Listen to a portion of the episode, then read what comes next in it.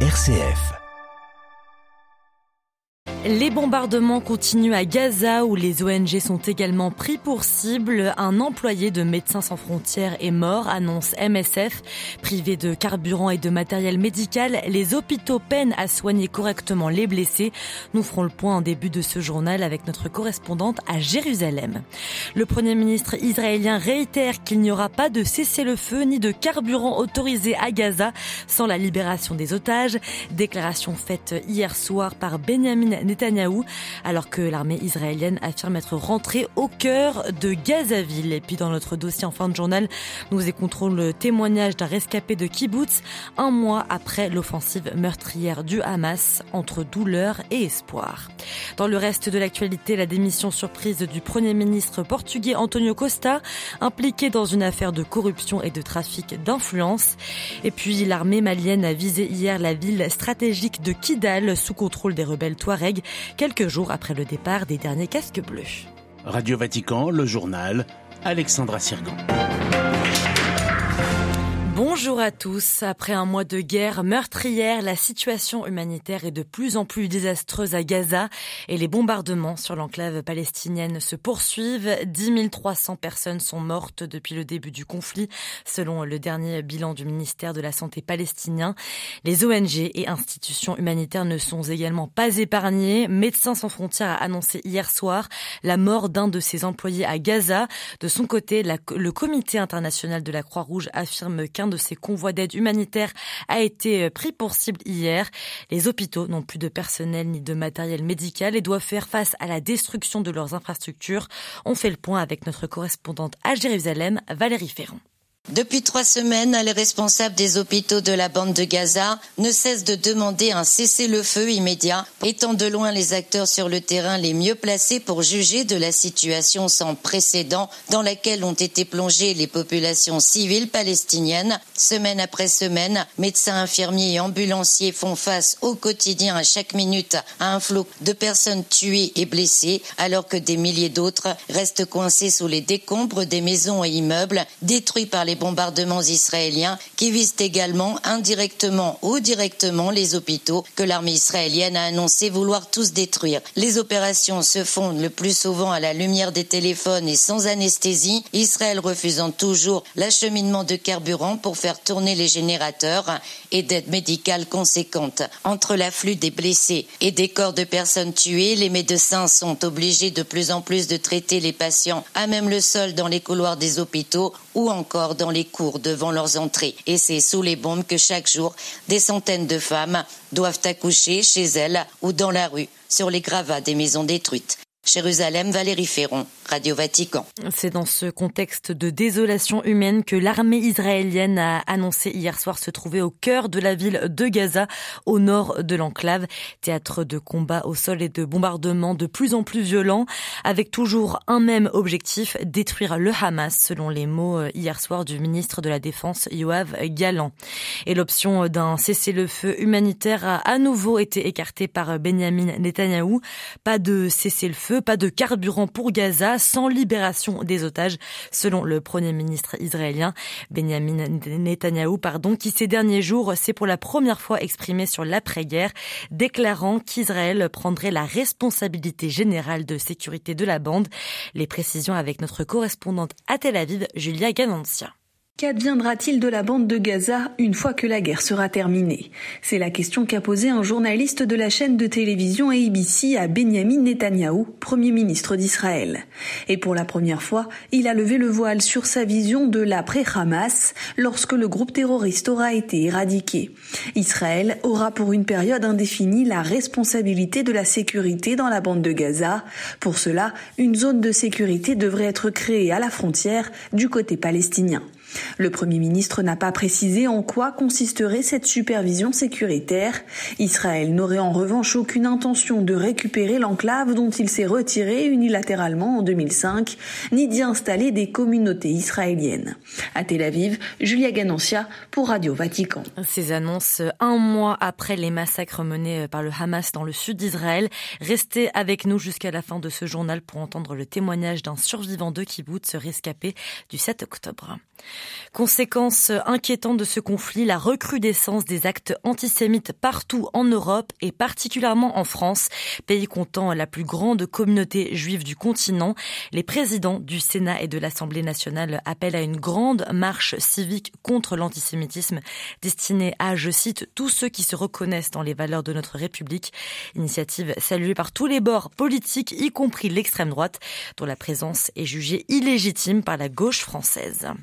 Ce conflit au Proche-Orient domine l'actualité, mais les pays du G7 réunis hier à Tokyo assurent ne pas oublier l'Ukraine.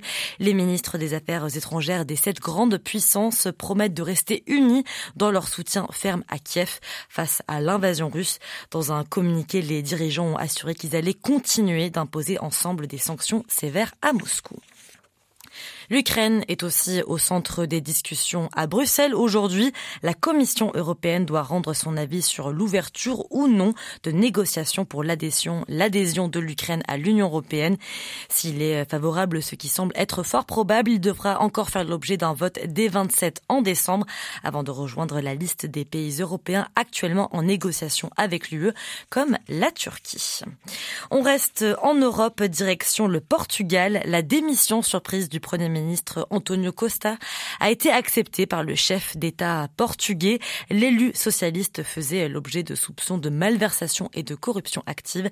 Les précisions avec notre correspondante à Lisbonne, Catherine Laurent.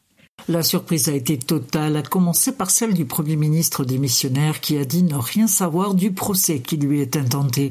Il est soupçonné d'avoir joué un rôle dans les dossiers de l'énergie verte, l'hydrogène et le lithium, en intervenant pour favoriser les entreprises liées au secteur.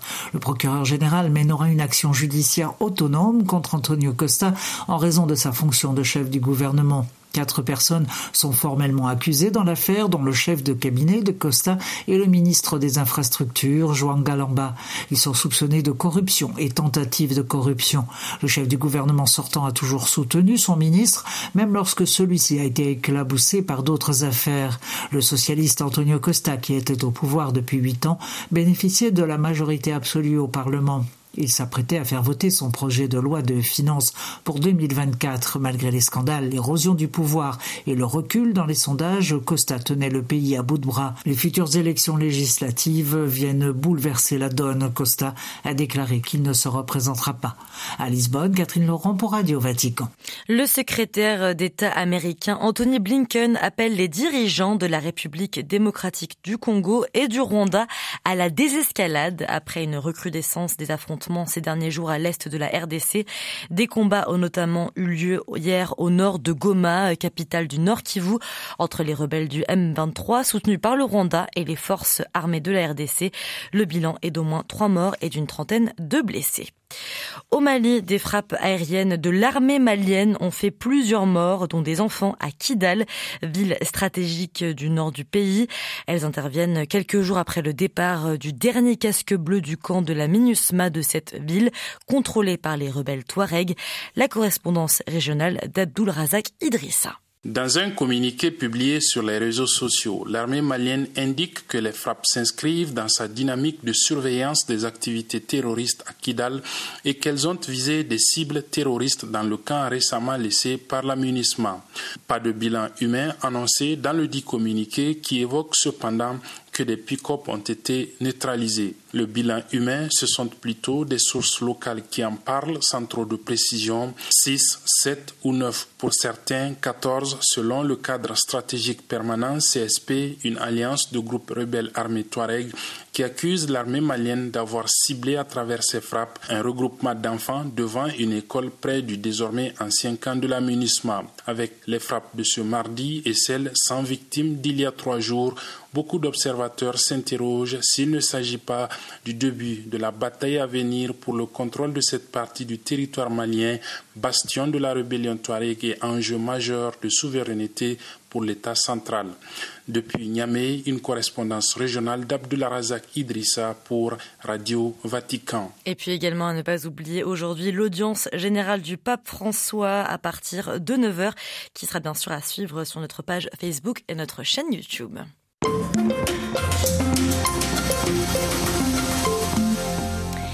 A un mois, le Hamas lançait une offensive meurtrière sans précédent dans le sud d'Israël. 1400 personnes ont été tuées et plus de 200 personnes sont encore tenues en otage dans la bande de Gaza.